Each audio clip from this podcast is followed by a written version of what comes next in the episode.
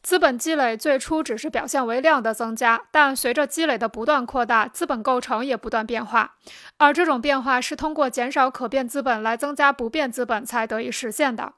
在资本主义生产方式下，随着劳动生产力的发展，资本有机构成也不断发生变化。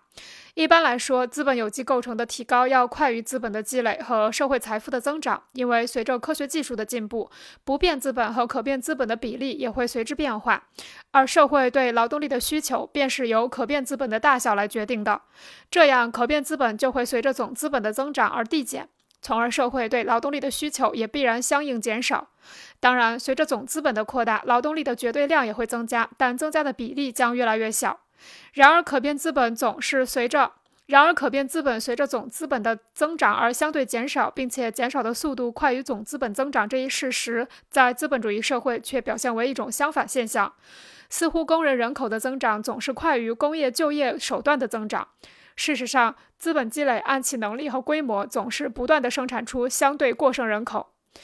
从社会总资本的角度考察，资本积累运动时而引起周期性变化，时而将各个因素分布在不同生产部门。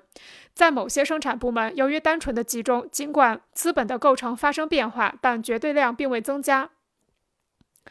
有些生产部门则是资本的绝对增长与劳动力的绝对减少同时并存，还有一些生产部门，资本时而在原本的构成上持续增长，并按其比例来追加劳动力，时而又改变它的构成，并以此来排斥工人。但是，不管怎样的生产部门，可变资本的增长以及就业人数的增长，总是与过剩人口的形成与变化结合在一起。随着资本积累的增长、生产规模的扩大和工人人数的增加，以及资本主义社会劳动生产力的发展和社会财富的增长，资本对工人既吸引又排斥的规模也不断增大。资本有机构成的提高与技术构成的变化速度也将加快，而那些或同时或交替地卷入这些变化的生产部门的数量也会不断增加。因此，工人在生产出资本积累的同时，还以日益扩大的规模生产出使自己成为相对过剩人口的手段。这就是相对过剩人口的规律。相对过剩人口是资本积累或资本主义产，相对过剩人口是资本积累或资本主义财富发展的必然产物。同时，这种人口反过来又是资本积累的杠杆，成为资本主义生产方式存在的一个条件。因为相对过剩人口形成了一支可供支配的后备军，它绝对的隶属于资本。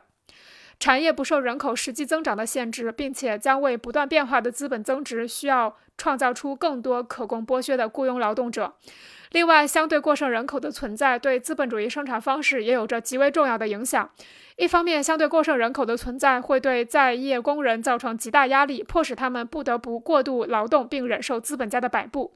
另一方面，一部分工人从事过度的劳动会导致另一部分工人无事可做；相反，无事可做的工人又会导致另一部分工人过度劳动。所以，相对过剩人口的存在，在成了资本家们致富手段的同时，也在一定规模上加速了产业后备军的产生。